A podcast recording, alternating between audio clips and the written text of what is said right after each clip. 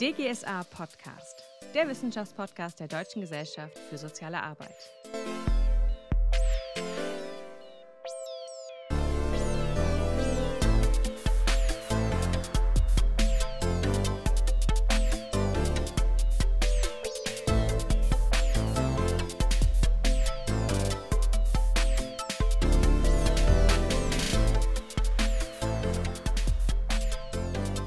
Hallo und herzlich willkommen zur dritten Folge des DGSA Podcast.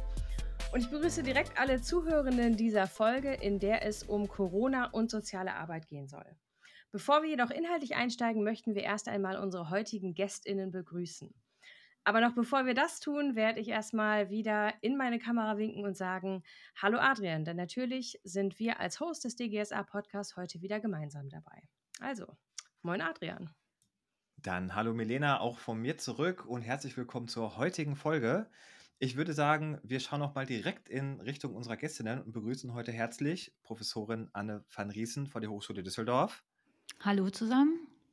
Und Professorin Gunda Vogts von der HAW Hamburg. Ja, hallo und danke für die Einladung. Ja, schön, dass ihr beide heute hier seid und wir uns online mit euch austauschen können.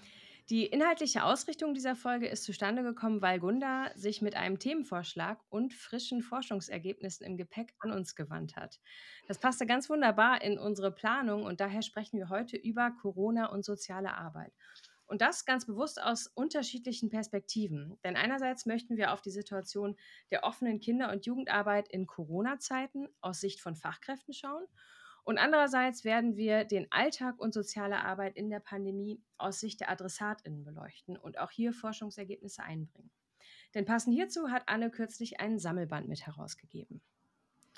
Bevor wir jetzt aber inhaltlich einsteigen, möchten wir unsere heutigen Gästinnen zu Wort kommen lassen und bitten euch, sich, äh, dass ihr euch selbst einmal kurz vorstellt und vielleicht auch schon kurz ein, zwei Sätze zu den Forschungs- bzw. Buchprojekten teasert, für die wir euch heute eingeladen haben. Außerdem möchten wir euch bitten, euch kurz euren Bezug zu DGSA zu erläutern. Und da Anne erst kürzlich in den Vorstand der DGSA gewählt worden ist, möchten wir dich bitten, einmal kurz anzufangen. Ja, wie gesagt, mein Name ist Anne van Riesen. Ich bin ähm, Professorin für Methodensoziale Arbeit an der Hochschule Düsseldorf, habe vor ganz langer Zeit selber mal Sozialarbeit studiert und auch promoviert in soziale Arbeit an der Universität Duisburg-Essen. Und meine Forschungsschwerpunkte sind ähm, die Nutzerinnenforschung, weswegen ich auch heute hier bin. Mich interessiert also, wie Einrichtungen soziale Arbeit in der Praxis ähm, sich an Partizipation und Demokratisierung ausrichten können. Und ein zweiter Schwerpunkt ist die sozialraumbezogene soziale Arbeit. Mich interessiert, wie ähm, Sozialräume gestaltet sein können oder sein müssen, damit sie für alle lebenswert sind. Und ich leite dazu die Forschungsstelle für sozialräumliche Praxis und Entwicklungsforschung an der Hochschule Düsseldorf und bin Mitglied im Institut für lebenswerte und umweltgerechte Stadtentwicklung. Ich bin ähm, zur DGSA gekommen über eigentlich die Gründung der Fachgruppe Adressatinnen, Nutzerinnen und Nichtnutzungssoziale Arbeit, die ich zusammen mit der Kollegin ähm, Rebecca Streck, Katrin Agamiri und noch weiteren Vertreterinnen gegründet habe und deren Sprecherin ich lange war und bin jetzt seit einigen Monaten im Vorstand der DGSA. Und auch aus dieser Fachgruppe oder aus der Zusammenarbeit mit den Kolleginnen Katrin Agamiri und Rebecca Streck ist ähm, die Idee entstanden, diesen Sammelband herauszugeben oder den Herausgeberinnenband äh, Alltag, Corona und soziale Arbeit. Ähm, und weil wir uns sehr stark dafür interessiert haben oder auch den Fokus darauf legen wollten, wie nehmen eigentlich die Menschen, die soziale Arbeit in Anspruch nehmen oder in Anspruch nehmen müssen, ähm, die ihren Alltag war während der Corona-Pandemie, was verändert sich im Hinblick auf die Nutzung der Angebote sozialer Arbeit und was verändert sich auch für die Menschen im Hinblick auf den Nutzen, den sie von diesen Angeboten haben können. Ja, vielen Dank, Anne, und nochmal herzlich willkommen. Ja, ich freue mich. Ich würde dann direkt einmal an Gunda weitergeben. Stell du dich doch bitte kurz vor. Ja, das mache ich gerne, Milena. Äh, mein Name ist Gunda Vogt. Ich habe eine Professur an der HW in Hamburg äh, mit den Schwerpunkten Theorien sozialer Arbeit und Kinder- und Jugendarbeit. Und das ist ja auch der äh, Bezug heute zu unserem Podcast. Ich habe seit 2016 diese Professur, war vorher wirklich sehr, sehr lange in der Praxis ähm, tätig, habe dann mit einem äh, Promotionsstipendium der Hans-Böckler-Stiftung meine Dissertation geschrieben zu Kinder in Jugendverbänden. Also auch da war die Kinder- und Jugendarbeit äh, schon äh, Thema. Ich bin in der Praxis lange Zeit Geschäftsführerin des Deutschen Bundesjugendrings gewesen, habe also Lobbypolitik für Kinder- und Jugendarbeit gemacht. Und von daher liegt mein ja, Forschungsschwerpunkt zumindest ganz stark auf diesem Handlungsfeld der Kinder- und Jugendhilfe. Mich bewegt seit vielen Jahren äh, die Frage von Inklusion, äh, schon seit den Zeiten, wo wir noch gar nicht über die Reform des SGB VIII äh, gesprochen haben.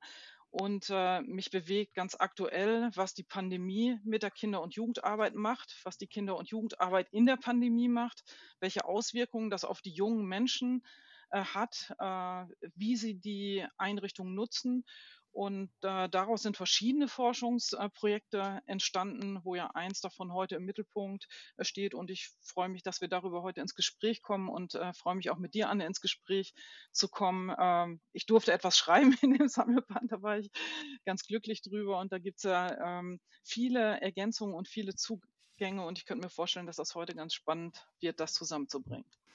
Wunderbar. Dann auch dir vielen Dank und auch schön, dass du mit dabei bist heute. Und ich freue mich auch äh, über das, was wir heute gemeinsam austauschen werden. Nun ist ja das Corona-Thema ein sehr dynamisches und wir können immer nur von Momentaufnahmen ein Stück weit ausgehen. Das hat sicherlich auch Forschung und das Schreiben darüber enorm beeinflusst, will wir zumindest annehmen. Wir haben uns daher gefragt, wie können wir heute eigentlich inhaltlich einsteigen, während wir in der Pandemie ja, schon immer etwas weiter vorangekommen sind. Die, Beding die Bedingungen verändern sich kontinuierlich und eine Herausforderung dürfte es somit auch sein, dass eure Forschung zwar aktuell ist, aber wir auch in die Zukunft blicken müssen und dort vermutlich noch viele Erkenntnisse einzuholen sind. Nichtsdestotrotz haben wir uns auf jeden Fall dazu entschieden, mit kurzen Zitaten zu starten. Zuerst aus deinem Buch, Gunda, ähm, was zusammen mit Turit Blum zur offenen Kinder- und Jugendarbeit in Corona-Zeiten aus Sicht von Fachkräften entstanden ist. Ähm, ich zitiere hier einmal, die Pandemie ist noch nicht beendet, aber das Ringen um die Zukunft der Kinder- und Jugendarbeit und insbesondere der Einrichtungen offener Kinder- und Jugendarbeit ist in vollem Gange. Und das Buch ist zwar erst in diesem Jahr erschienen, aber das geschriebene Wort dürfte ja schon einige Tage älter sein, aber nichtsdestotrotz an Aktualität verloren hat es wahrscheinlich in keinem Fall. Dann vielleicht noch ein zweites Zitat. Einige Seiten später wird es nämlich mal etwas deutlicher und differenzierter. Auch hier nochmal einmal ein Zitat aus dem Buch heraus.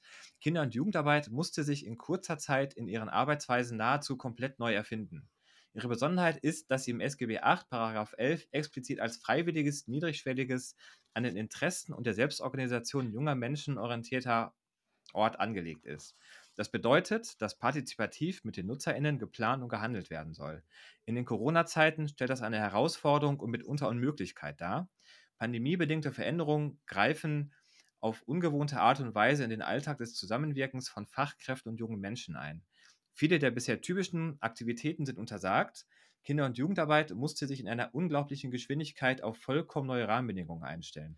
Diesen Prozess mit empirischem Blick nachzuvollziehen und zu begleiten, ist eine einmalige Option und für das zukünftige professionelle Handeln wie die gesellschaftliche Positionierung oder gesellschaftspolitische Positionierung des Arbeitsfeldes dringend notwendig.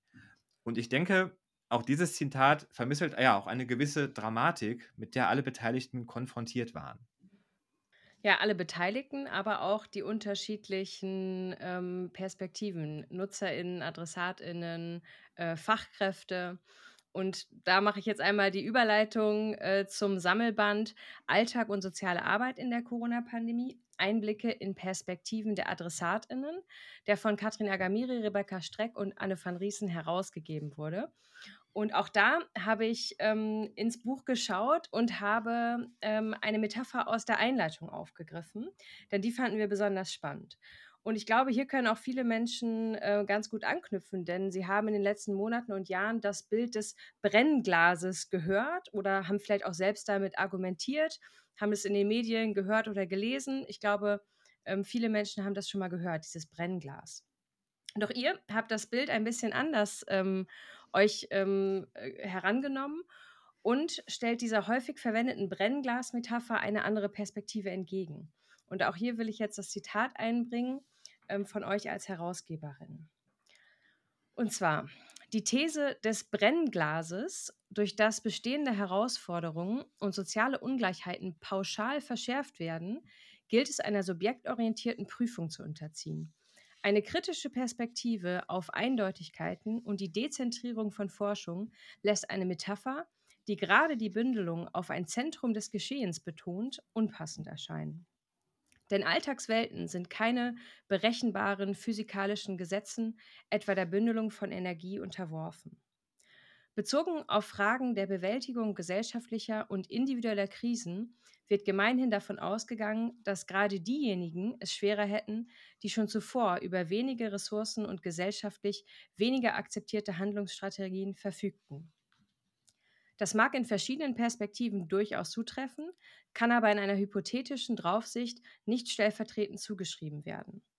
Wir möchten dieser Metapher eine andere Seite, eine andere zur Seite stellen. Ein Kaleidoskop ist ein Rohr, durch dessen eines Ende eine Betrachterin hineinschauen kann und an dessen anderem Ende sich verschiedene farbige Glasplatten befinden. Wenn die Betrachterin das Rohr dreht, dann ergeben sich immer wieder neue Bilder vor ihren Augen. Es sind das gleiche Rohr und dieselben Glasplättchen, und doch erscheinen die Bilder anders zueinander und anders im Gesamtbild.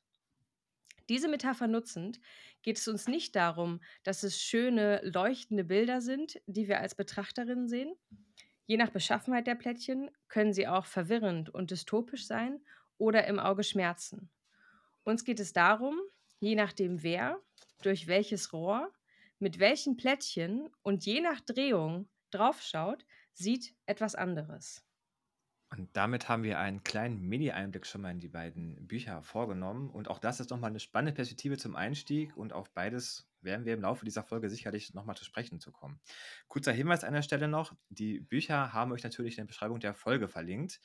Jetzt wollen wir aber inhaltlich mit unseren Gästinnen endlich einsteigen. Genau, und äh, Gunda, du hast ja den Anstoß für diese Folge gegeben. Und deswegen möchten wir dich fragen, was war denn für dich eigentlich der ausschlaggebende Punkt, dass du dachtest, dieses Thema müsste unbedingt im DGSA-Podcast behandelt werden?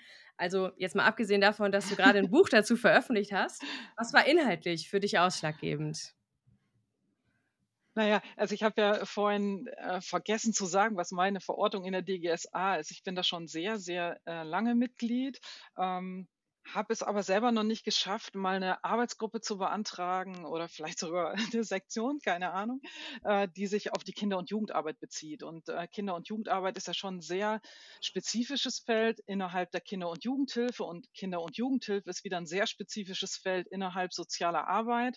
Äh, und das rückt aus meiner Sicht, die sich damit beschäftigt, manchmal zu sehr in den Hintergrund. Und deshalb, als ihr äh, geworben habt für diese Podcast-Reihe, habe ich sofort gedacht, ah, das Handlungsfeld muss da unbedingt ähm, äh, mit rein. Also äh, das ist erstmal der Zugang äh, gewesen, so das Eintreten für dieses Handlungsfeld, das ich einfach äh, für einen sehr wichtigen Ort äh, für Kinder und Jugendliche halte und halt auch dieses Gucken darauf, dass wir ja viel ähm, darüber sprechen, dass Kinder und Jugendliche in den letzten zweieinhalb Jahren äh, während der Pandemie mit ihren Interessen in den Hintergrund gerückt sind. So, also das war so der eine Zugang. Und der zweite äh, Zugang war natürlich ja, wenn ich das so offen sage, ist schon ein Stück weit auch ein, ein egoistischer irgendwie. Also äh, Turit Blum und ich haben sehr lange an der Forschung gearbeitet, über zweieinhalb Jahre.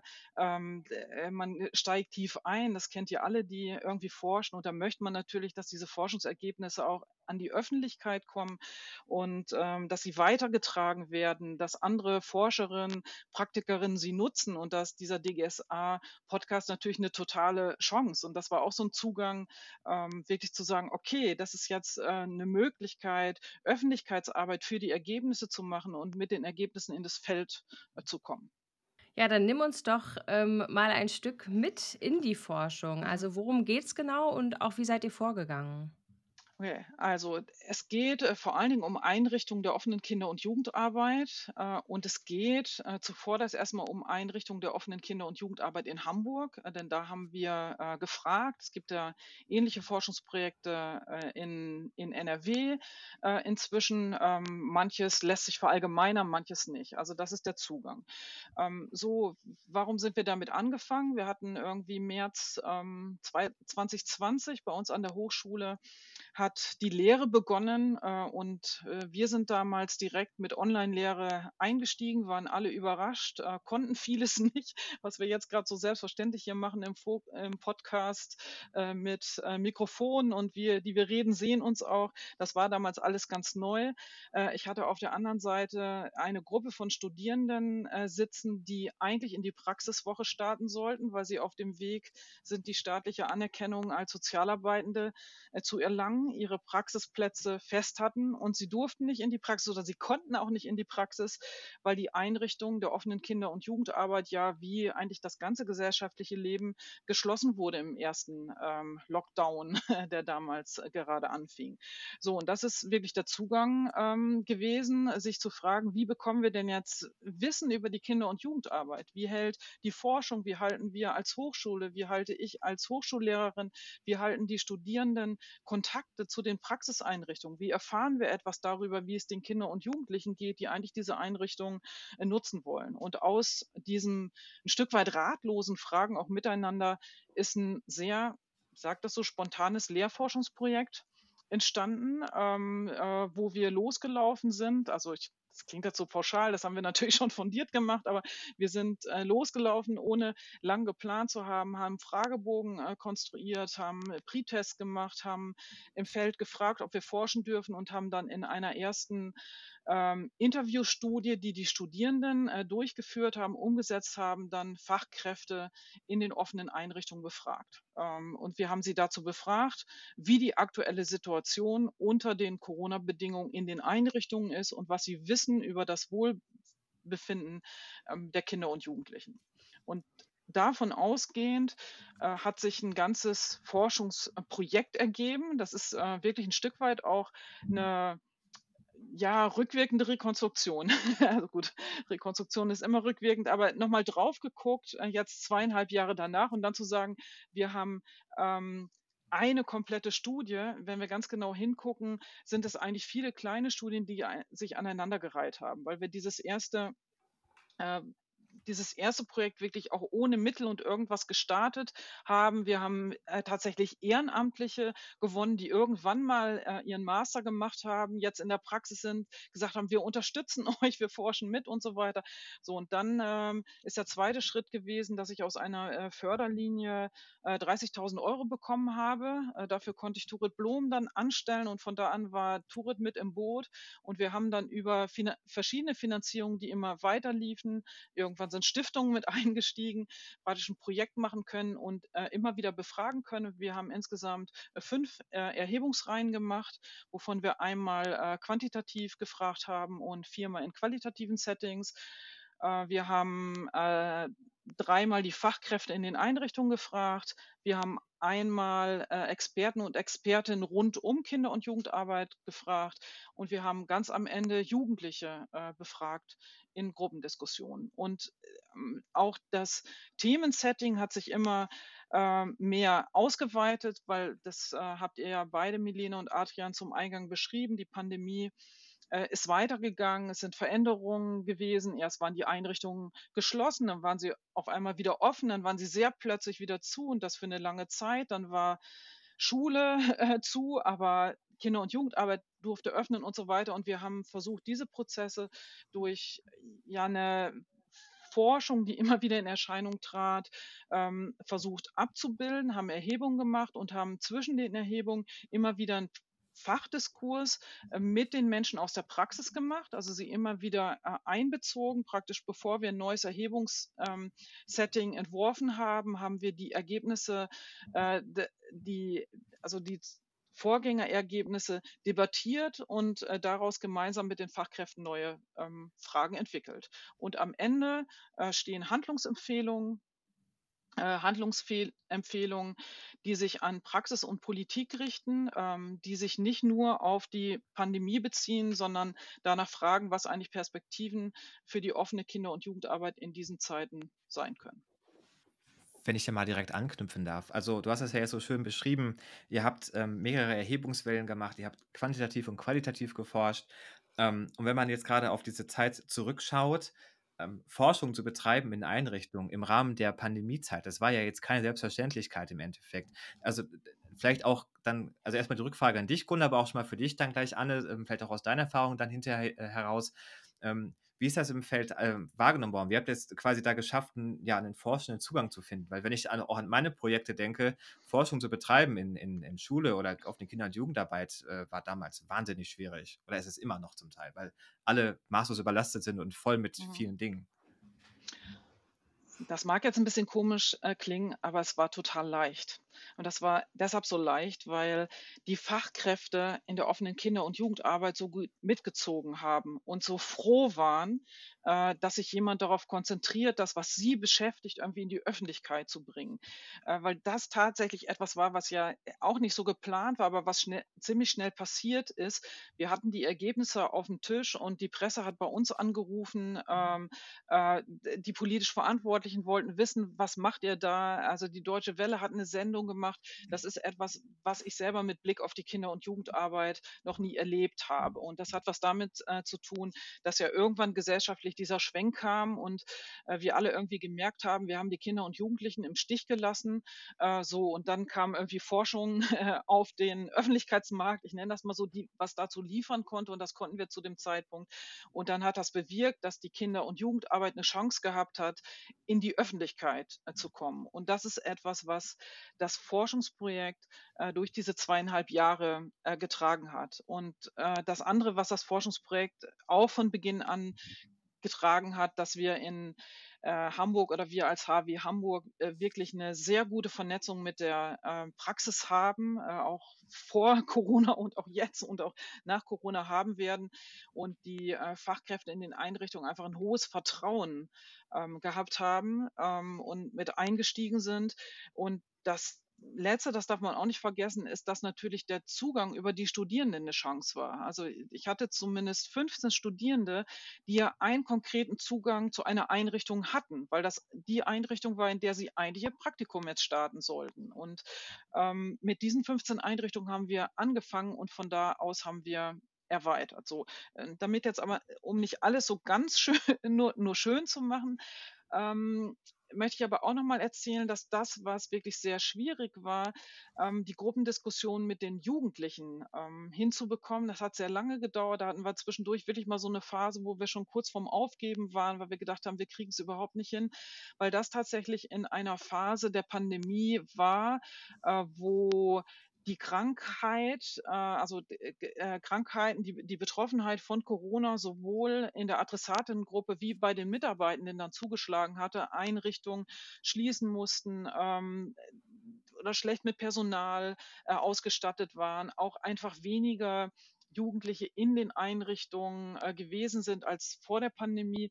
Das ist tatsächlich etwas, was sehr, sehr schwer gewesen ist und äh, was Turit und ich uns ähm, nicht so äh, vorgestellt hatten. Also, sondern wir, wir dachten irgendwie, okay, wir finden jetzt auch schnell Jugendliche, die Lust haben, über ihre Situation zu reden. Aber da waren die Zugänge über die Einrichtung der offenen Arbeit tatsächlich ähm, sehr lange, sehr, sehr lang.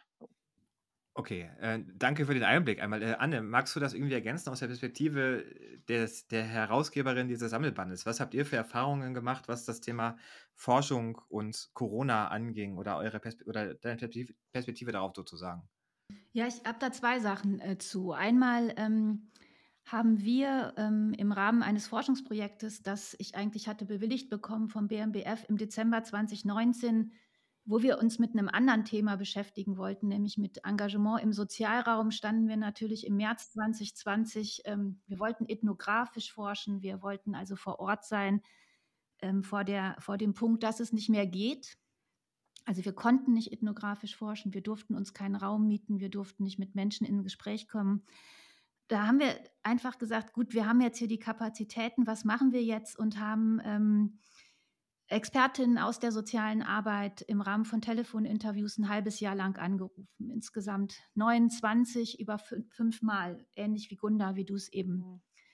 ähm, gesagt hast. Und ähm, das ist so ein Punkt, den ich äh, ganz interessant finde, dass wir auch einen super Zugang hatten, nicht nur über Vernetzung und über Vertrauen, sondern dass die Praxis auch irritiert war, was da gerade passiert. Und dieser Austausch des Interviews eben auch eine Bedeutung hat, äh, die eigene Praxis zu reflektieren oder was man da eigentlich macht in diesen Interviews. Das finde ich nochmal ganz wichtig. Und der zweite Punkt ist, äh, dass der Zeitpunkt der Befragung, den wir auch sehen in unserem Band, ähm, hatte ja einen zentralen Einfluss auf die Ergebnisse. Also ich selber habe in einer Einrichtung für Menschen mit Behinderungen geforscht ähm, und eine Zeit lang ging, konnte man eben gar nicht rein. Eine Zeit lang ähm, konnte man gar nicht in Kontakt kommen, weil sich eben äh, Zuschreibungen verändert haben, weil sich politische Maßnahmen verändert haben, weil sich Gefahrenlagen verändert haben ähm, und weil sich damit auch die Zuschreibungen geändert haben. Also auch beispielsweise, wenn man jetzt auf die Gruppe der vulnerablen älteren Menschen guckt, die erst zur Risikogruppe gehörten, dann die Geimpften mit Privilegien waren ähm, oder auch die Jugendlichen, die vielleicht erst als Gefährder oder Gefährderinnen galten und dann diejenigen waren, die ihre Kindheit oder Jugend verloren haben. Also diese Zuschreibungen haben sich immer wieder verändert und ich finde, das hat auch immer ganz viel damit zu tun, wie man ins Feld gekommen ist, wann man ins Feld kommen konnte und ähm, äh, ja auch welche Beobachtungen man machen konnte. Und das finde ich auch ganz wichtig, ähm, wenn ich auf unser Buch gucke und auf die dort vielfältig versammelnden Beiträge, dass das eben sehr deutlich wird, dass die, die Ergebnisse auch unterschiedlich sind ähm, im Hinblick auf den Zeitpunkt der Befragung, im, im Hinblick auf den Zeitpunkt der Beobachtung. Und dass das, was mit den gesellschaftlichen Strukturen und Kontexten zu tun hatte, in denen wir uns bewegt haben. Das macht diese Dynamik nochmal sehr spürbar. Mhm. Ja, das ist ja, hat sich ja auch äh, die ganze Zeit verändert. Also welcher Gruppe man angehörte, ob man zu den Privilegierten oder zu den Nicht-Privilegierten gehörte, ob man mit Technik ausgestattet war oder nicht. Und wir haben am Anfang in unserem Projekt, in dem wir fünfmal quasi mit der Praxis in Kontakt waren, was ja gar keine Nutzerinnenforschung in dem Sinne war. Aber da haben wir und das war auch so ein bisschen die Grundlage für unseren Band, so drei Modi ähm, gefunden in der Praxis. Also 2020 von März bis Oktober. Ne? Also Praxis, die aussetzt, Praxis, die sich anpasst und Praxis, die ihre, ihre Handlungsspielräume erweitert. Und das war für uns ein Punkt ähm, und dann auch im Gespräch mit Katrin Agamiri und Rebecca Streck, dass wir uns immer gefragt haben, was heißt das eigentlich für die Menschen, die soziale Arbeit in Anspruch nehmen? Also für die Nutzer und die Nutzerinnen. Und was heißt das auch vielleicht für die Menschen, die bis jetzt soziale Arbeit noch gar nicht in Anspruch nehmen, sondern vielleicht unter diesen Gegebenheiten ähm, erst dazu kommen müssen, soziale Arbeit oder Angebote sozialer Arbeit in Anspruch nehmen, wenn die auf diese ähm, Praxis stoßen, die vielleicht gerade aussetzt, sich angepasst hat oder sogar ihre Handlungsmöglichkeiten erweitert hat.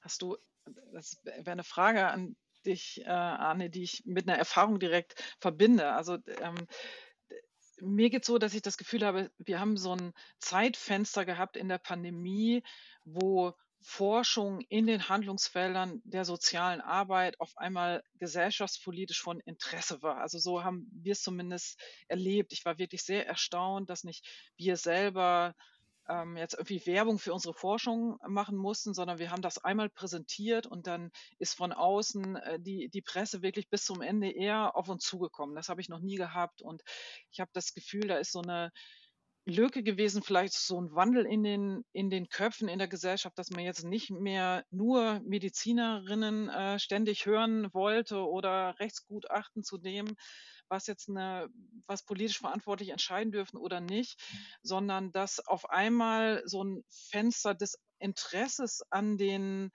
sozialen Lagen vielleicht der Menschen in diesem Land äh, an den Interessen von jungen Menschen war. Und dass so eine Chance gewesen ist, dass wir mit unseren Forschungsergebnissen irgendwie auch mal hm, ja, in den Mittelpunkt ist, glaube ich, zu, zu hoch gelegt, aber irgendwie so ein Fokus in der Gesellschaft äh, hatten. Also ich bin mir unsicher, äh, ob das eigentlich gerade schon wieder vorbei ist. Das weiß ich noch nicht so richtig, aber mich würde wirklich interessieren, ähm, wie du das erlebt hast in deinen Forschungen oder wie es dir vielleicht auch andere erzählt haben, ähm, die ihr ja in den Band mit einbezogen habt.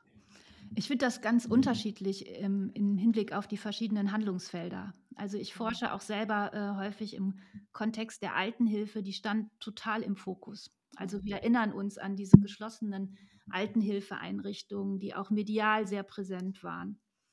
aber eben auch andere Einrichtungen, die überhaupt nicht im Interesse standen. Also ich habe auch im Kontext von Einrichtungen mit Menschen mit, Behinder mit Behinderungen geforscht, ähm, die auch in stationären Einrichtungen leben, die auch mit vielen ähm, Entsagungen zu tun hatten. Wir haben das mal eine institutionelle Kokonisierung genannt. Und diese Menschen standen gar nicht im Vordergrund. Also ich aus meiner Perspektive, wir haben ja jetzt so ein bisschen über die verschiedenen Handlungsfelder geguckt, ähm, würde sagen, dass einige Handlungsfelder und einige Zielgruppen medial erreicht wurden und andere eben auch gar nicht. Mhm. Ne? Und das finde ich auch nochmal so ein Punkt, dass man so guckt, wer stand eigentlich im medialen Interesse und wer wurde auch gar nicht gesehen. Und ähm, das hat sich auch, finde ich, gezeigt, als wir geguckt haben für unseren Band, äh, wo hat es überhaupt Forschung gegeben? Ne, dass es äh, in einigen Handlungsfeldern eben auch ganz viel Forschung gab und ganz viele Zugänge gab. Aber andererseits, ähm, zum Beispiel, haben wir keine Forschung gefunden, die Alltage in Haftanstalten sich anguckt wir haben keine Forschung geguckt, die in psychiatrische Einrichtungen reinguckt. Äh, auch prekäre Ökonomien wie Sexarbeit haben wir keine Forschung zu gefunden. Und auch nicht mit entstandener oder fortbestehender Armut. Also es gab so Handlungsfeldern, in denen Forschung gut möglich war oder wo es, wo es gute Zugänge gab und andere, ähm, wo wir eben gesehen haben, da hat irgendwie keine Forschung stattgefunden und die standen auch nicht im, im medialen Interesse. Deswegen würde ich das so für die Sachen, die ich gemacht habe, sehr differenziert sehen. Ach, spannend. Mhm. Ja, das ist definitiv spannend. Ähm, und gerade wo du jetzt die verschiedenen Felder auch angesprochen hast, ähm, ein Punkt, um nochmal kurz oder um nochmal noch mal den Fokus gerade auf die ähm, Kinder- und Jugendarbeit auch ein Stück weit zu lenken. da wäre natürlich auch spannend zu wissen, wie es in den anderen Feldern gelaufen ist. Aber man hat ja dann, ihr habt ja, oder Gunnar, du hast dann ja in, in eurem Buch oder in eurer Forschung festgestellt, dass sich auch dass es auch einfach auch extrem schwer war, dann aber trotzdem an diesem Auftrag auch festzuhalten. Und ich kann mir gut mhm. vorstellen, dass das in vielen Feldern wahrscheinlich so gewesen sein wird. Ähm, ja, und dass es wahrscheinlich jetzt im Nachhinein auch wiederum dann Abgrenzungsprozesse brauchen wird, um den eigenen Auftrag zu fokussieren. Also mhm. kannst du vielleicht da mal ein, zwei Worte zu sagen, mhm. wie ihr das, das äh, wahrgenommen habt? Also dieses, dieses Thema eben ne, eigene Aufträge gegen andere abgrenzen?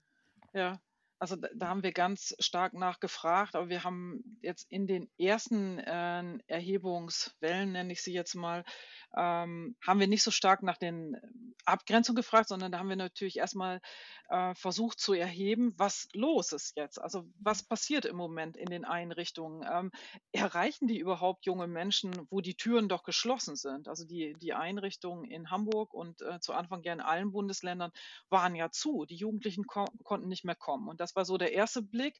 Ähm, äh, erstmal die Fachkräfte überhaupt danach zu fragen, was, was macht ihr? Wie sieht euer Arbeitsalltag aus? Wie erreicht ihr die jungen Menschen?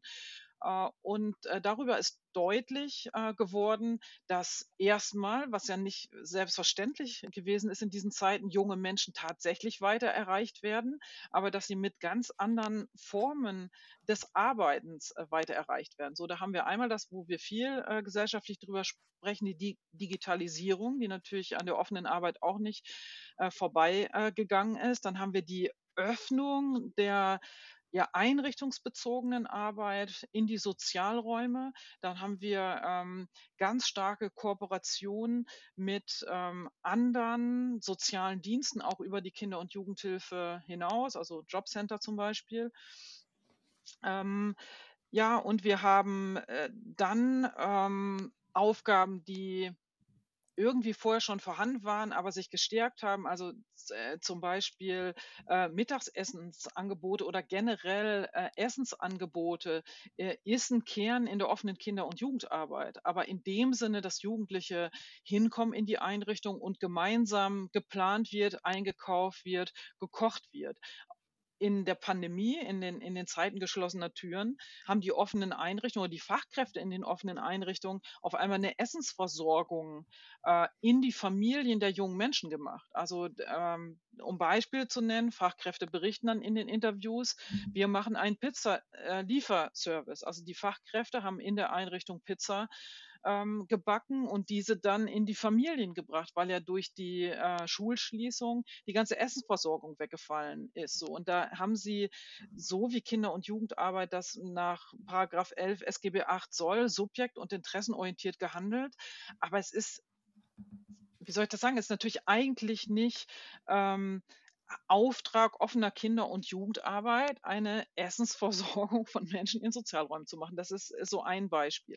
Äh, das andere große Beispiel ist, dass ganz stark individuelle Hilfen ähm, geleistet wurden. Und das geht in ganz viele Richtungen. Großes Thema an der Stelle ist die Unterstützung in schulischen Lernsettings. Also ähm, äh, Turit und ich haben an einer Stelle gesagt und auch geschrieben, dass die offenen Kinder- und Jugendeinrichtungen die neuen Nachhilfeinstitute Institute der Nation waren, ähm, äh, indem sie erstens dafür gesorgt haben, dass Familien digitale Geräte bekommen und die Kinder und Jugendlichen überhaupt am Distanz- oder Home Learning irgendwie teilnehmen können. Äh, dann haben sie äh, klassische Nachhilfeangebote gemacht, indem sie gesagt haben, wir erklären euch nochmal das, was ihr in Mathe, Deutsch, Englisch, Bio, Physik nicht verstanden habt. Äh, dann haben sie Lernmaterialien organisiert, ihre Drucker zur Verfügung gestellt äh, und so weiter. So und äh, da nochmal das aufgenommen, was du äh, angesprochen hast, Adrian, das alles sind Entgrenzungen des Auftrags offener Kinder- und Jugendarbeit. Und dieses Thema haben wir dann in den weiteren Erhebungen äh, weiterverfolgt, natürlich auch deshalb, weil das ähm, keine neue Tendenz ist. Also ich habe ja selber äh, in der Kommission des 15. Kinder- und Jugendberichts gesessen, wo wir uns mit der Jugendphase beschäftigt haben. Und da haben wir mit Blick auf die Kinder- und Jugendarbeit ja die Entgrenzung schon sehr stark gemacht, wo wir gesagt haben, die Entgrenzung zu der Jugendsozialarbeit, äh, die Entgrenzung zu anderen Formen der Einzelfallberatung äh, und Hilfe. So und das äh, haben wir ganz verstärkt irgendwie wiedergefunden in dieser ersten Erhebung. Und dann haben wir an den Stellen natürlich nachgefragt. Also im, im, ähm, in der quantitativen Befragung, indem wir Items ähm, gebildet haben und äh, verschiedene Handlungsfelder äh, aufgemacht haben und gesagt, okay, wo bewegt ihr euch gerade, was macht ihr? Und ähm, im weiteren Verlauf der Forschung dann tatsächlich auch in den Fachkräfte äh, Interviews nochmal mit konkreten Fragen. Also dann haben wir wirklich konkret gefragt, welche Entgrenzung ähm, des Handlungsfeldes offene Kinder- und Jugendarbeit äh, nehmt ihr derzeit wahr? Und da sind zwei große Bereiche stehen geblieben und das wäre auch schon wieder sowas, wo wir dann in die Zukunft gucken können und sagen, was ist die Perspektive? Also diese beiden äh, Bereiche, die stehen äh, geblieben sind, ist einmal die Entgrenzung mit Blick auf schulische Dienstleistungen, also zu sagen, ja, wir haben als Einrichtung in der Pandemie etwas geleistet, was für die jungen Menschen total wichtig war, weil viele der jungen Menschen, die zu uns kommen, äh, aus dem Schulsystem abgehängt worden sind und wir haben das irgendwie aufgefangen und das ist wichtig und wir haben auch Anerkennung ähm, erfahren in den äh, politischen Diskursen dafür, aber das ist nicht unser Job. Und wie kommen wir da jetzt wieder raus, damit wir wieder Freiräume bekommen für das, was wir eigentlich sein wollen? Ort, äh, den Jugendliche gestalten, ähm, die, wo Kinder hinkommen können und das machen äh, wollen, was sie sind. Und die andere, die zweite große Entgrenzung ist halt die äh, zur Jugendsozialarbeit, zu sagen, offene Kinder- und Jugendarbeit ist nicht der Ort, äh, wo systematisch Hilfen bei sozialen Benachteiligungen äh, angeboten werden, sondern da gibt es ein anderes gutes System für, das ist die Jugendsozialarbeit. Äh, dort äh, müssen Kooperationen entstehen, aber es kann nicht sein, dass die offene Kinder- und Jugendarbeit an der Stelle jetzt zur Reparaturwerkstatt äh, unserer Gesellschaft ähm, wird, sondern sie muss Raum der Kinder und Jugendlichen äh, sein und darf nicht mit politischen Aufträgen von außen irgendwie überfrachtet werden. Und das ist ein Thema, das liegt nicht nur aufgrund unserer Forschung, aber schon mit einem Schwerpunkt in unserer Forschung jetzt mal neu nochmal mit empirischen Daten auf dem Tisch. Und die Diskurse äh, laufen im Moment in der offenen Kinder- und Jugendarbeit, auch mit den politisch Verantwortlichen. Und ich bin ähm, gespannt, wo sie enden. Das finde ich total interessant, was du sagst, Gunda. Ähm, weil auch ein Ergebnis, wenn man jetzt alle mal, also wenn wir uns alle Beiträge in dem Band angucken, finde ich, ist ein so ein Querschnittsergebnis, dass die Rolle der sozialen Arbeit in der Corona-Pandemie oder während der Lockdowns vielleicht auch insbesondere sehr ambivalent war. Mhm. Also auf der einen Seite hast du jetzt gesagt, ähm, Entgrenzung, vielleicht auch in der offenen Kinder- und Jugendarbeit. Und wir finden auch in vielen Bereichen sowas wie, dass soziale Arbeit eben auch selbst Teil von Ausschlussmechanismen war, also Teil der ordnungspolitischen Regelungen, die auch durchgesetzt hat. Und ähm, ich würde das jetzt mal so nennen, äh, in vielen Handlungsfeldern auch, ich sage das mal vorsichtig, ihre Professionalität vielleicht vergessen hat im Hinblick auf Partizipation, ähm, sondern dass viele Sachen ganz schnell umgesetzt werden mussten im Hinblick auf solche Infektionsschutzmaßnahmen und einfach entschieden wurde. Und das sehen wir eben sehr stark in den Interviews mit den Nutzerinnen, dass ähm, die auch beschreiben, dass über ihre Köpfe hinweg äh, entschieden wurde und sich das zum Teil ja sehr stark gerade für Menschen, die institutionell wohnen oder wohnen müssen, sehr stark ausgewirkt hat, ob sie noch Kontakt haben können zu ihren Eltern, ob sie noch Kontakt haben können zu ihrer Familie, ob sie noch in den Sozialraum gehen können oder nicht. Ähm, all das waren Dinge, finde ich, die auch nochmal die Ambivalenz und Rolle der sozialen Arbeit auch deutlich gemacht haben.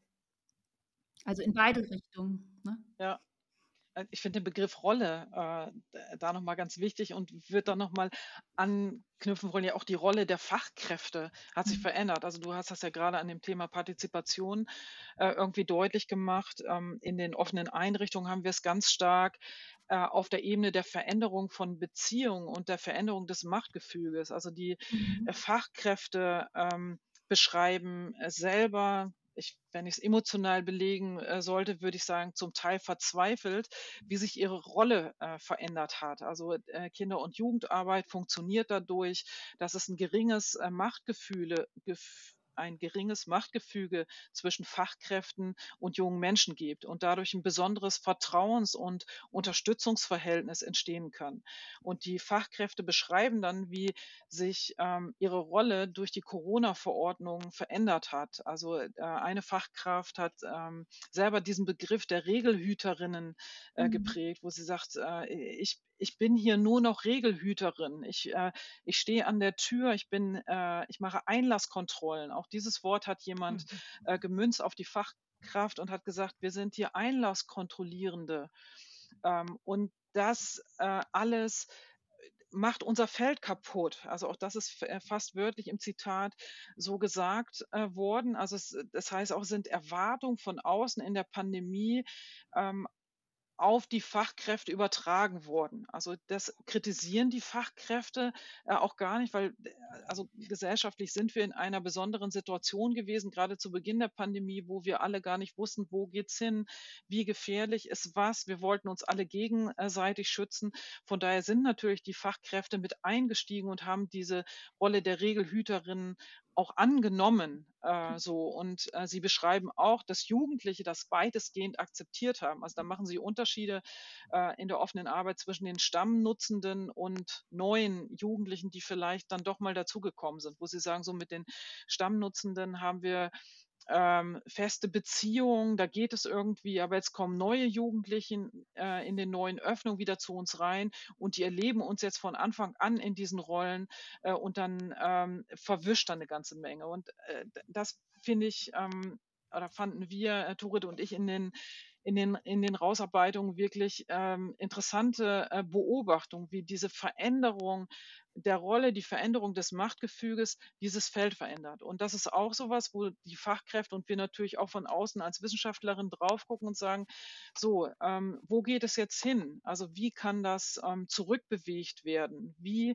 kann offene Kinder- und Jugendarbeit wieder in dem Setting gestaltet werden, ähm, wie sie gestaltet äh, werden soll? Also wenn man ganz hart ist, oder wenn ich ganz hart wäre, könnte ich schon die These vertreten, zu sagen, so in der Pandemie hat offene Kinder- und Jugendarbeit im eigentlichen Sinne über weite Strecken nicht stattgefunden. Und trotzdem haben die Fachkräfte in der offenen Kinder- und Jugendarbeit mit ihren Möglichkeiten äh, als Sozialarbeit einen ganz wichtigen Beitrag zum Funktionieren der Gesellschaft und zum Unterstützen der Jugendlichen äh, geboten. Und das vielleicht noch als letztes da gesagt. Darüber reden dann auch die Jugendlichen in den Gruppendiskussionen. Das haben wir noch nicht veröffentlicht, das schreiben wir gerade. Äh, wir hoffen, dass wir das Ende Januar 2023 äh, an den Verlag geben können. Dann kommt der zweite Band und äh, der Band hat dann die Perspektiven der Jugendlichen drin. Und die Jugendlichen sprechen ganz viel darüber, dass sie sagen, die Kinder- und Jugendarbeitseinrichtung war das einzige, wo ich hingehen konnte, wo ich mal von zu Hause wegkam, wo ich irgendwie noch Menschen getroffen habe, denen ich vertrauen kann, die mich unterstützt haben, äh, wo ich auch mal einen Rückzugsort äh, hatte. Also auch Sie machen nochmal deutlich, äh, wie wichtig dieses Handlungsfeld für Sie gewesen ist und, und jetzt auch immer noch ist. Das finde ich äh, Mhm. total schön, weil das sehr positiv ist. Mhm. Wir haben eben auch in, in anderen ähm, Kontexten gesehen, dass, ähm, ich sage das jetzt mal so, soziale Arbeit vielleicht auch als Zumutung betrachtet wurde im Vorher und dass das eigentlich auch mal ganz schön ist, wenn das aussetzt.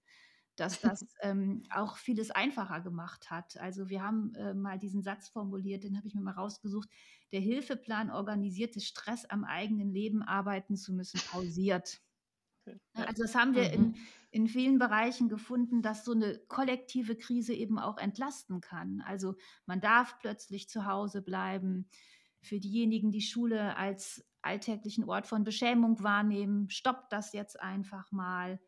Ähm, oder auch ähm, Begutachtungen wurden abgesagt. Ähm, manche Bewilligungsanträge wurden ganz schnell durchgewunken, äh, die sonst äh, ganz lange gedauert hätten. Also ähm, wir haben das auch, wir haben auch eben gefunden in diesen Handlungsfeldern, ähm, dass so diese Einstellung von sozialer Arbeit vielleicht manchmal auch ganz hilfreich ist für den eigenen Alltag. Das fand ich auch ganz interessant. Und so eine zweite Perspektive, die ich noch aufmachen will, was wir auch gefunden haben, das zeigt insbesondere beispielsweise der Beitrag von Rebecca Streck, dass gerade Menschen in prekären Lebenslagen wie hier Drogengebrauchende ähm, es eben auch gewohnt sind, mit Krisen umzugehen und das gar nicht so als Krise markiert haben oder verstanden haben und auch weitaus unaufgeregter waren im Umgang mit dieser pandemischen Situation ähm, als diejenigen, die sie die normalen in Anführungszeichen nennen. Also auch Mhm.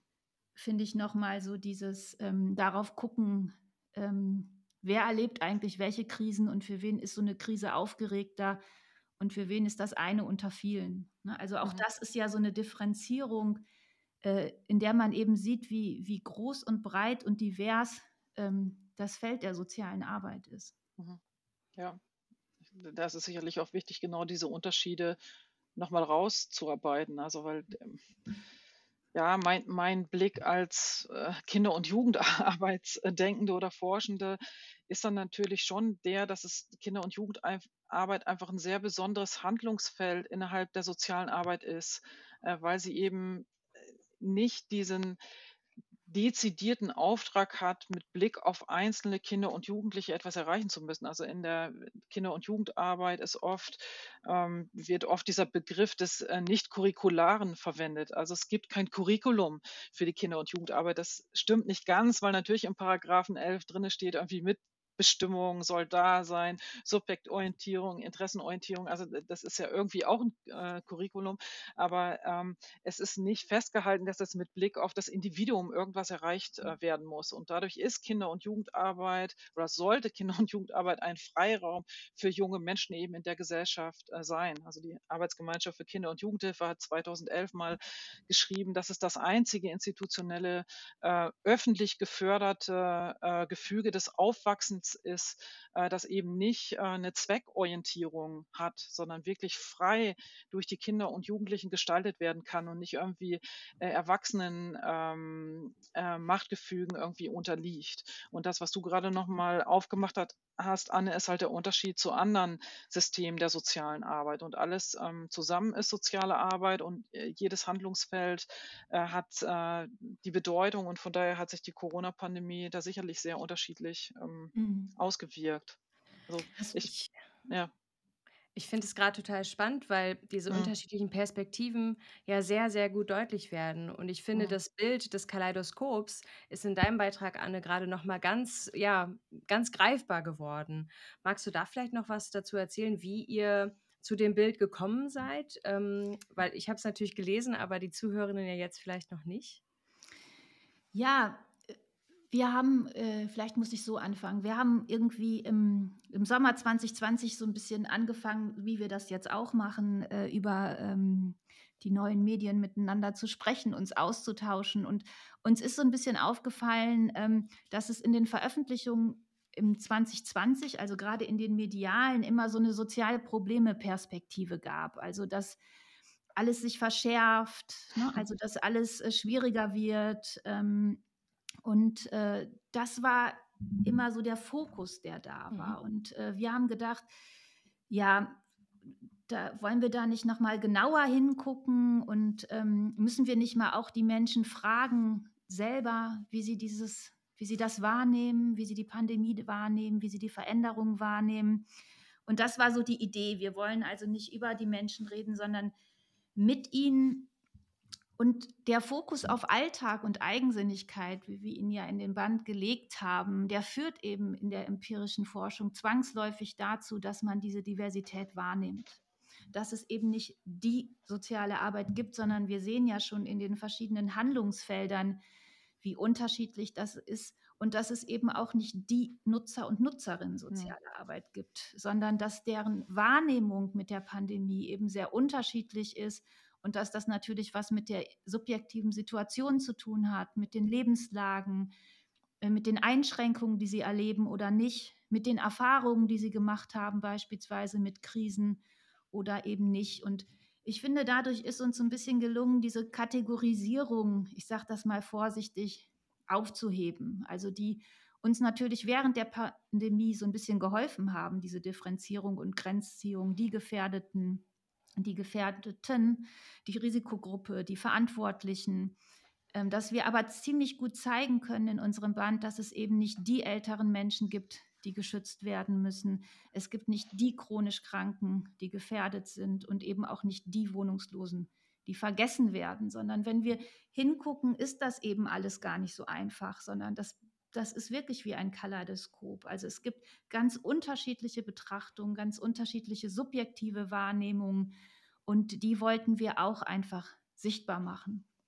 Also einfach auch mal ähm, diese Möglichkeiten aufzeigen und eben auch deutlich machen, dass ähm, oder was deutlich geworden ist, finde ich, das war noch gar nicht so unser Ziel, diese Ambivalenzen, die damit einhergehen und diese widersprüchlichen Auswirkungen, die sich im Alltag der Menschen wiederfinden, dass die eben sehr, sehr unterschiedlich sind. Also während mhm. es für die einen eben bereichernd ist, ähm, an Angeboten der sozialen Arbeit teilzunehmen oder dass diese sich öffnen oder verändern, nehmen andere das eben ganz anders wahr. Gerade Menschen in institutionalisierten Wohnformen, die ganz restriktive Freiheitseinschränkungen erlebt haben, die noch mal stärker waren als jene, die für uns alle, also die so einen sogenannten doppelten Einschluss hatten, also einen gesellschaftlichen mhm. Einschluss und einen institutionellen Einschluss.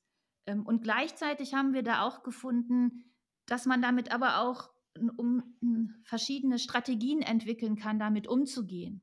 Also wenn es auch diejenigen Menschen gibt, die sich eben dem fügen, äh, haben wir auch äh, Jugendliche gefunden, die eben auch ihre Wege gefunden haben, da rauszukommen.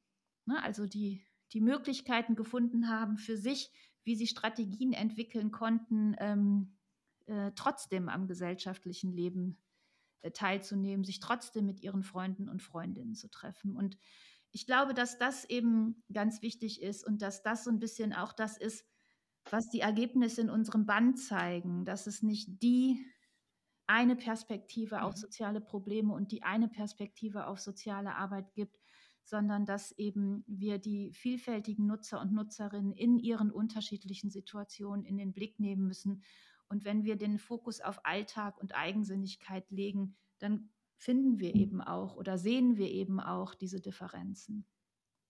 Da könnte ich mit was anderem nochmal andocken, wenn das gerade passt. Also ich, äh, ja. am anderen Ende der Leitung kann man das jetzt nicht sehen, aber ich sehe, dass Milena irgendwie zuckt und glaube ich was fragen will. Ich weiß nicht.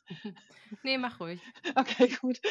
Ähm, äh, weil das, was du, Anne, nochmal aufgezeigt hast, hast äh, führt für mich äh, zu so einem anderen Aspekt nochmal, der bei uns in der Forschung auch nochmal ganz stark in den Vordergrund getreten ist, nämlich der ich nenne es jetzt mal den Auftrag der anwaltschaftlichen Interessenvertretung, äh, den soziale Arbeit oder Sozialarbeitende im Feld, müssen wir dann, glaube ich, genauer sagen, irgendwie haben.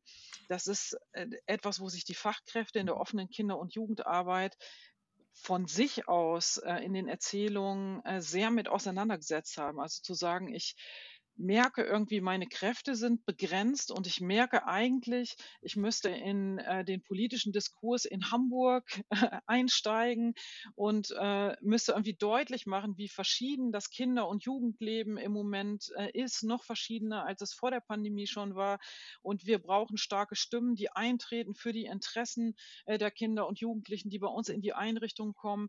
Und wir merken, wir schaffen das alles gar nicht. Und äh, das war auch so eine Rückmeldung dann immer an uns als als Forscherin, dass sie äh, sich bedankt haben dafür. Auch das habe ich noch nie erlebt, dass durch Forschungstransfer ähm, eine anwaltschaftliche Interessenvertretung auf einmal leichter möglich war. Also, weil wenn die Praxis pfiffig war, dann hat sie unsere Ergebnisse genommen und ist in Pressemeldungen damit nach außen getreten, hat das nochmal ähm, gestärkt und dann haben sie irgendwie ein, ein, Echo bekommen. Also dieses Zusammenspiel wurde nochmal deutlich.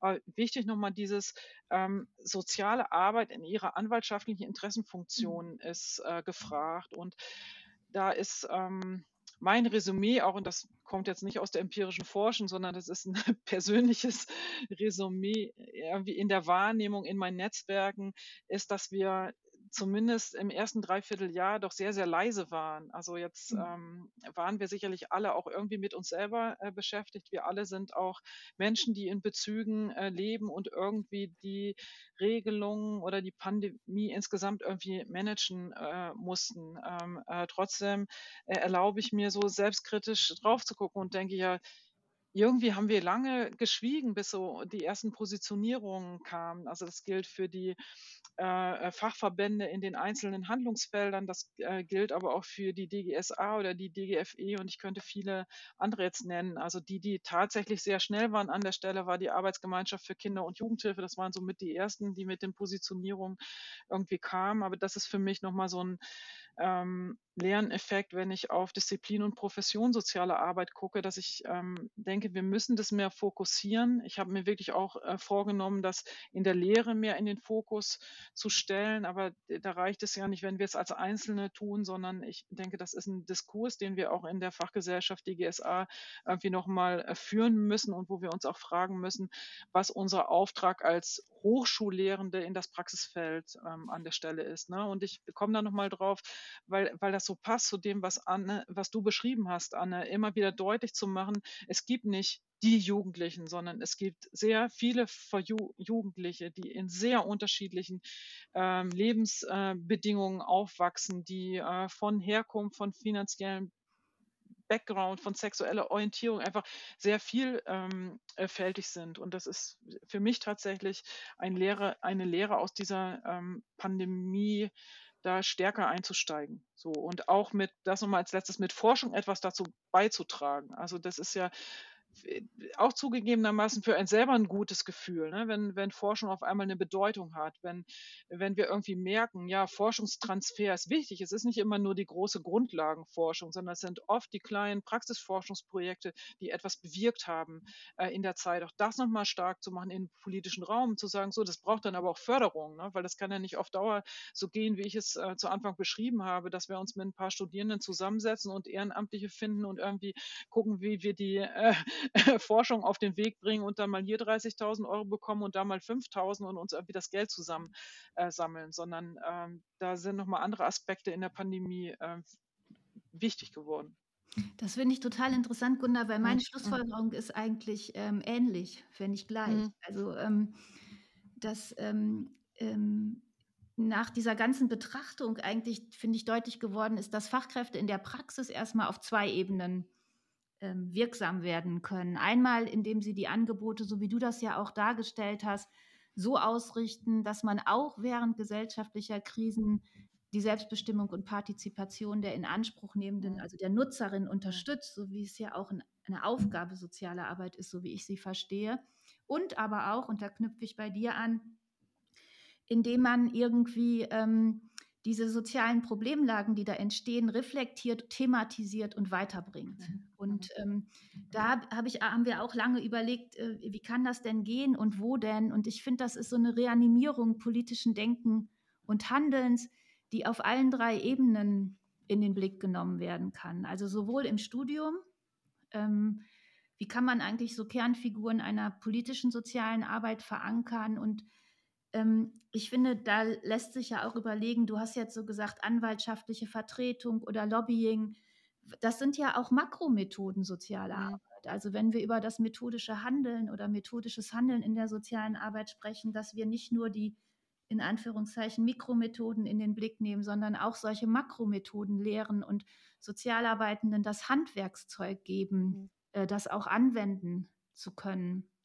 Und äh, zweitens natürlich auch in der Praxis, dass die Praxis äh, äh so eine Arbeit dann eben auch leisten muss und ähm, äh, dafür aber auch wichtig sein muss, welche Voraussetzungen sie denn braucht, um überhaupt ähm, auch noch ähm, auf die Verhältnisse einwirken zu können. Ne? Also welche institutionellen Voraussetzungen es braucht, ähm, welche Ressourcen man vielleicht auch dafür braucht, um diese, diesen Blick dafür frei zu haben oder diese Möglichkeiten. Und das Dritte neben äh, Studium oder neben Lehre und Praxis finde ich, dass man eben dann auch fragen muss, wie man eigentlich die Position der Nutzer und Nutzerinnen stärken kann, mhm. der Praxis. Ne? Also ähm, und zwar nicht, indem man strukturelle oder gesellschaftliche Ursachen weiterhin individualisiert und pädagogisiert, sondern ähm, wirklich äh, guckt, wie kann man die Selbstbestimmung und Partizipation der Menschen erhöhen und sie daher mitnimmt und mit in den Blick nimmt. Und ähm, damit sind wir ja auch so bei so Themen, die ja auch dich interessieren, also so auch die Partizipation stärken. Also nicht nur für, sondern eben auch mit und zusammen. Ich äh, finde es total spannend. Ich könnte euch noch mehrere Stunden zuhören, glaube ich. Ähm, wir müssen aber langsam schon in Richtung ähm, Ende denken. Mhm. Ähm, ihr habt aber auch viele unserer Fragen schon mit beantwortet. Ich möchte aber zwei Aspekte nochmal in den Fokus stellen. Und zwar wollten wir euch jeweils fragen, ob ihr, ähm, und ihr habt es ihr schon ein bisschen angesprochen, aber vielleicht können wir es noch pointierter ansprechen, ob ihr aus eurer jeweiligen Forschung heraus ein kleines Fazit ziehen könntet. Und jetzt in die Zukunft geschaut, was folgt denn jetzt eigentlich während oder nach der Pandemie? Wollen wir zurück zum Alten? Was haben wir für neue Perspektiven mitgenommen? Oder welche Innovationen sind jetzt auch aus der Krise entstanden? Ich fange mal an, Gunda. Äh, Dafür bin ich dir sehr dankbar. Ich muss mich erst sortieren. Die Frage ist so umfassend. Ja, genau. Ich auch. Aber ich habe ja eben schon einige Punkte dazu ja. genannt und die will ich einfach noch mal stärker machen. Also ich glaube, wir müssen ähm, und das heißt nicht zurückkehren, sondern weitermachen und dieses ähm, was wir in der ersten Untersuchung gefunden haben, dieses erweiterte Handeln, also dieses Lobbying, dieses Advocating, dieses ähm, sich öffnen für die neuen entstandenen äh, Perspektiven, das ist unbedingt was, was wir weiter mitdenken müssen. Und ich finde, das geht so weit, dass wir uns überlegen müssen, ob man curricular sowas mit aufnimmt, dass man Makromethoden sozialer Arbeit lehrt oder als Studierender mitbekommt. Ich hatte das ähm, Privileg, im Sommer in New York sein zu dürfen und habe mir das ähm, an einigen Universitäten dort angeguckt, wo Makromethoden ähm, gelehrt werden in der sozialen Arbeit. Und zwar können Sozialarbeiterinnen sich zum Teil vor dem Studium schon ähm, entscheiden, ob sie Mikro- oder Makromethoden sozialer Arbeit ähm, studieren wollen oder eben beides. Das ist das eine. Und das zweite ist, dass man ja auch überlegen kann, wie man eigentlich in Organisationen der sozialen Arbeit bei den Wohlfahrtsträgern, ähm, wie man ob man nicht auch Positionen braucht, die diese Position der Inanspruchnehmenden stärken. Also ob man das immer nur nebenbei machen kann oder ob man nicht auch Menschen braucht, deren Aufgabe das ist und die eben dafür zuständig sind, äh, für Lobbying, für Advocating, dafür diese Perspektive auch immer wieder in den Blick zu kriegen und diese Perspektive auch nach außen zu bringen. Also nicht nur die institutionellen Sachen nach außen zu vertreten, sondern die Perspektive der Nutzer und Nutzerinnen und die verschiedenen Punkte, die sie dafür benötigen. Also ich finde, das ist so was für mich, was ich mitgenommen habe ähm, unter dem Punkt Makromethoden oder auch unter mhm. dem Punkt Repolitisierung sozialer Arbeit. Also dass das was ist, was wir auch äh, stärker wieder in den Blick nehmen müssen in Lehre, Studium, Praxis und aber auch ähm, in Wissenschaft und Forschung und letztlich dann eben die Position der Inanspruchnehmenden damit auch stärken. Also ich gucke jetzt äh, ganz bewusst nochmal auf den kleinen Kosmos mhm. ähm, der offenen Kinder- und Jugendarbeit und äh, steige damit erstmal ein in meinem Fazit. Und ich habe mir gerade nochmal so auf den Zettel äh, geschrieben, also ein Fazit und das hat mich wirklich äh, in der Vehemenz überrascht, ist schon nochmal äh, jetzt empirisch sagen zu können, offene Kinder- und Jugendarbeit macht einen tollen Job oder die Fachkräfte ähm, in diesem Handlungsfeld machen sehr, sehr überwiegend einen tollen, engagierten Job. Und ähm, sie haben gezeigt in den Einrichtungen, und das zeigt nicht nur die Studie in Hamburg, das zeigt auch die Studie in NRW von Sturzenhegger und ähm, Deine, dass sie Krisen managen können äh, und für die Zielgruppe für ihre Adressaten ähm, äh, einstehen. Also das äh, kann ich irgendwie nicht oft genug ähm, betonen, auch wenn mir tatsächlich manchmal dann vorgeworfen wird an der Stelle, ich würde ja Lobbypolitik betreiben. Also und äh, meine Antwort ist an der Stelle immer, ich äh, bin nicht nur Forscherin, ich bin auch ein sozialpolitischer äh, Mensch und ich bin ein politischer Mensch in dieser Gesellschaft. Und wenn sich aus empirischer Forschung solche Sätze ableiten lassen, dann müssen die auch gesagt ähm, werden an der Stelle. Ein zweites Fazit ist für mich, äh, schon nochmal einen Blick auf die Themen und zu sagen, okay, was hat sich eigentlich jetzt rauskristallisiert aus den Ergebnissen unserer Forschung, worüber Kinder- und Jugendarbeit nochmal intensiver in den äh, Diskurs einsteigen muss oder die Beteiligten in der Kinder- und Jugendarbeit.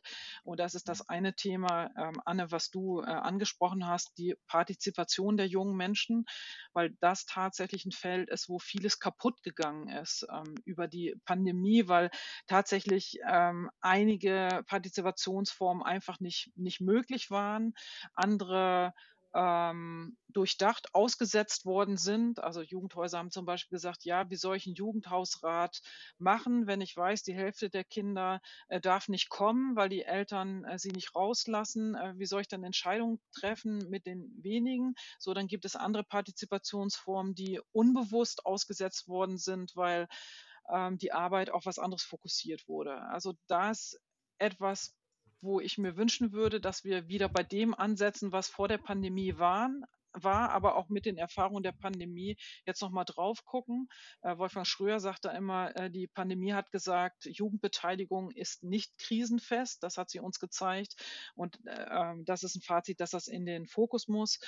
Und ähm, die anderen beiden Themen sind die Entgrenzung, ähm, wo ich mir wünschen würde, dass auf der Grundlage der Forschungserkenntnisse ähm, Kinder- und Jugendarbeit als ein Handlungsfeld nochmal in intensive Debatten geht. Gilt übrigens auch für den Bereich Kooperation mit Ganztagsschule, haben wir jetzt überhaupt nicht drüber gesprochen heute, aber ist auch so ein großes ähm, Themenfeld. Und das Letzte ist dann nochmal ähm, das Fazit, die Ausstattung der offenen Einrichtungen, ähm, zumindest in Hamburg, aber Positionierungen zeigen, dass das in anderen Bundesländern scheinbar nicht viel anders sein wird, ist einfach schlecht. Also ich kann es äh, zumindest aus der Forschung heraus äh, sagen mit Blick auf Hamburg. Und das hat sich deutlich gemacht, zum Beispiel am Stand der Digitalisierung. Ähm, ja, also ich sage sag da mal das Beispiel, mein PC ist kaputt gegangen in der Pandemie. Ich habe unsere netten Techniker äh, in der Hochschule angerufen und die haben mir per DHL ein neuen, neues Laptop geschickt. Äh, in den Einrichtungen der offenen Kinder- und Jugendarbeit ist es so, dass sie überhaupt keinen IT-Service haben. Also sie müssen alles das mitmachen. Sie haben veraltete Geräte, sie haben keine äh, Diensthandys und so weiter und so fort. Also das ist so ein Fazit für mich auch nochmal zu sagen, okay, wir reden immer von der digitalisierten Welt und gerade für junge Menschen ist das ein entscheidender Part ihres Aufwachsens und wir statten aber Einrichtungen Einrichtungen, die mit Kindern und Jugendlichen arbeiten, nicht, nicht ausreichend damit aus. Also das sind die wesentlichen Fazits. Zu den anderen habe ich was gesagt. Äh, deshalb sage ich es nur noch mal in einem Satz. Forschungstransfer.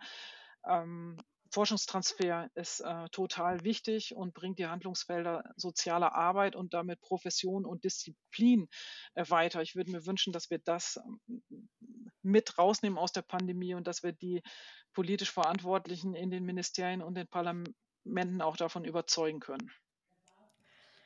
Ja, vielen Dank schon mal an der Stelle. Das passt total gut. Du hast uns den perfekten Übergang geliefert, Gunda, zu äh, unseren Überraschungsfragen, die ihr gerne kurz und knapp ähm, beantworten dürft, aber auch gerne wieder hier in die Kommentierung gehen dürft.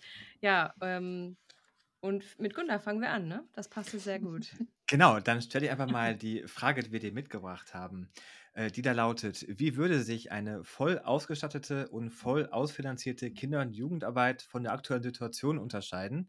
Und woran würden wir einen Unterschied merken? Ich weiß, große Frage, aber versuch's gerne mal kurz und knackig auf den Punkt zu bringen, wie das ungefähr ausschaut. Ich weiß, es ist eine Aufgabe, aber Okay. bewusst gestellt. Okay. Also in jedem Sozialraum äh, wäre eine Einrichtung der Kinder- und Jugendarbeit, die rund um die Uhr geöffnet hat, ähm, die so eingerichtet ist, wie die Kinder und Jugendlichen, die dort leben, es ähm, gerne hätten äh, und wo sie sich äh, die Unterstützung und den Raum nehmen können, äh, den sie sich wünschen und die Projekte umsetzen können, die ihnen am Herzen liegen. Ich, das das wäre für mich das Wesentliche, wirklich nah dran an den Kindern und Jugendlichen, an den Orten, wo sie leben, wie sie sich bewegen, eine Einrichtung der Kinder- und Jugendarbeit. Ähm, über die sie stolpern auf ihren Wegen hin zur Schule und zurück und dann gar nicht mehr anders können, als da reinzugehen, weil sie so einladend sind, ähm, äh, dass sie reingehen und gar nicht wieder rausgehen wollen. Okay, vielen Dank für diese knackige Antwort. Äh, Anne, möchtest du das kurz kommentieren oder Gedanken dazu spontan? Ja, ich äh, würde da äh, 150 Prozent mitgehen, weil ähm, ich eben auch sagen würde, soziale Dienstleistungen oder Angebote müssen eben aus der Perspektive der Nutzerin ähm, gedacht werden. Und ähm, das hat Gunnar ja genauso gesagt. Mhm. Danke. Ja, dann, dann bin ich gespannt, ähm, wie du deine Frage beantworten wirst. Wir haben ja jetzt ähm, mit eurer Forschung über eine relativ kurze Vergangenheit auch gesprochen, die sich da abgebildet hat. Und wir würden jetzt gerne nochmal den Blick in die Zukunft wagen und ähm, dich bitten, dir eine soziale Arbeit in fünf Jahren vorzustellen. Mal uns Ja. doch mal ein kleines Zukunftsbild unserer Profession und Disziplin. Ich fange mal mit der Praxis an. Also wir haben eine soziale Infrastruktur, die äh, so ist, wie Gunda sie schon mal für die offene Kinder- und Jugendarbeit entwickelt hat, aber die natürlich auch sich auf andere Institutionen bezieht. Also eine soziale Infrastruktur sozialer Dienstleistungen, die zur Verfügung stehen. Und zwar so, dass sie nicht stigmatisieren, nicht ausschließen und nicht beschämen in ihrer Nutzung. Mhm. Also sie sind ähm, äh, äh, für, für die Menschen zugänglich. Und ähm, als ähm, sozial, es, äh, und das finde ich nochmal ganz wichtig. Wir haben auch als Sozialarbeiterinnen, äh, die wir auch ausbilden, eine professionelle Identität, die wir weitergeben und ähm, dass wir also im Sinne eines gemeinschaftlichen Denkens und eines gemeinschaftlichen Blicks auf soziale Arbeit, ähm, ähm, die sich auch für die Interessen der Nutzer und Nutzerinnen einsetzt äh, auf den verschiedenen Ebenen. Also auch das finde ich nochmal so ein Punkt im Hinblick auf die Professionalisierung sozialer Arbeit, ähm, im Hinblick auf Professionalität sozialer Arbeit, äh, dass soziale Arbeit sich in die Politik der Herstellung ähm, der sozialen Arbeit selbst einbringt und die sozialstaatlichen Rahmungen, die wir haben, ähm, vielleicht auch kritisiert und in Frage stellt. Fünf Jahre, habt ihr gesagt. Ja, vielen Dank. Klingt ja eher nach Realutopie als nach Dystopie. Ähm, das ist doch schon mal eine gute Perspektive. Ich finde auch, die Perspektive klingt gut. Und wir arbeiten mit vereinten Kräften daran, dass wir sie erreichen werden. Das ist doch fast schon ein sehr schönes Schlusswort von dir an der Stelle, Gunda. Auch wieder da eine sehr ga- galante Überleitung von dir. Ähm, ich versuche das mal ein bisschen zusammenzufassen, über was wir heute gesprochen haben, ein Stück weit ähm, für unsere Zuhörenden. Wir haben einerseits eine relativ große Perspektive aufgemacht auf die soziale Arbeit als Ganzes ein Stück weit draufgeschaut. Das war vor allen Dingen der Sammelband, den äh, Anne und ihre Kolleginnen herausgegeben haben, auf verschiedene Handlungsfelder draufgeschaut, soziale Arbeit ein bisschen als Ganzes und ja, diesen Begriff des Kaleidoskops ein bisschen aufgemacht und ein bisschen verschiedene Glasplättchen auch betrachtet und das Rohr, glaube ich, auch mal ein Stück weit gedreht und auf verschiedene Sachen draufgeschaut. Dann haben wir aber auch den Blick ein bisschen weiter reingezoomt in ein Feld, die offene Kinder- und Jugendarbeit, was dann, ja, Gundas Band war, dann zusammen mit Turit Blum, der herausgegeben worden ist und da eben geschaut, ja, wie funktioniert eigentlich offene Kinder- und Jugendarbeit in Corona-Zeiten. Und das war im Endeffekt das übergeordnete Thema, was wir heute auch ein Stück weit haben. Wir sind noch in der Pandemie, Corona ist noch nicht vorbei. und wir sind damit noch ganz viel beschäftigt. In diesem Sinne erstmal vielen Dank euch beiden ja, für eure Perspektiven, eure Einblicke auch in eure Forschung und in die Bücher, die ihr herausgegeben habt. Und in diesem Sinne, schön, dass ihr mit dabei gewesen seid. Herzlichen Dank an euch für die tolle. Vorbereitung genau. äh, und herzlichen Dank auch an dich, äh, Anne, aber natürlich auch Milena und Adrian, ihr wart ja auch mit drin äh, für die Diskussion. Ich gehe mit vielen neuen, bereichernden Gedanken aus dem Tag heute raus. Ja, das geht mir auch so. Also vielen Dank, Gunda, für die Einblicke nochmal. Und ähm, für mich haben sich bestimmte Dinge auch nochmal geschärft, über die man gut weiter nachdenken kann. Und vielen Dank euch, Milena und Adrian, für die super Vorbereitung. Ja, vielen Dank. Dann bleibt mir noch, noch mal kurz auf unsere Homepage zu verweisen, auf der es dann auch weitere Informationen gibt, die heute viel besprochenen äh, Bücher da auch noch mal zum Vertiefen einladen. Ähm, und das ist wie immer die, Podca äh, die Homepage ähm, podcast.dgsa.de. Und ähm, Ihr könnt unseren Podcast auch abonnieren. Das funktioniert auch. Dann bekommt ihr mit, wenn eine neue Folge herauskommt. Und äh, wir freuen uns äh, über Feedback und Rückmeldungen dazu. Und dann bleibt mir eigentlich nur noch zu sagen, danke nochmal und ja, bis zum nächsten Mal hoffentlich. Tschüss. Tschüss und bis zum nächsten Mal.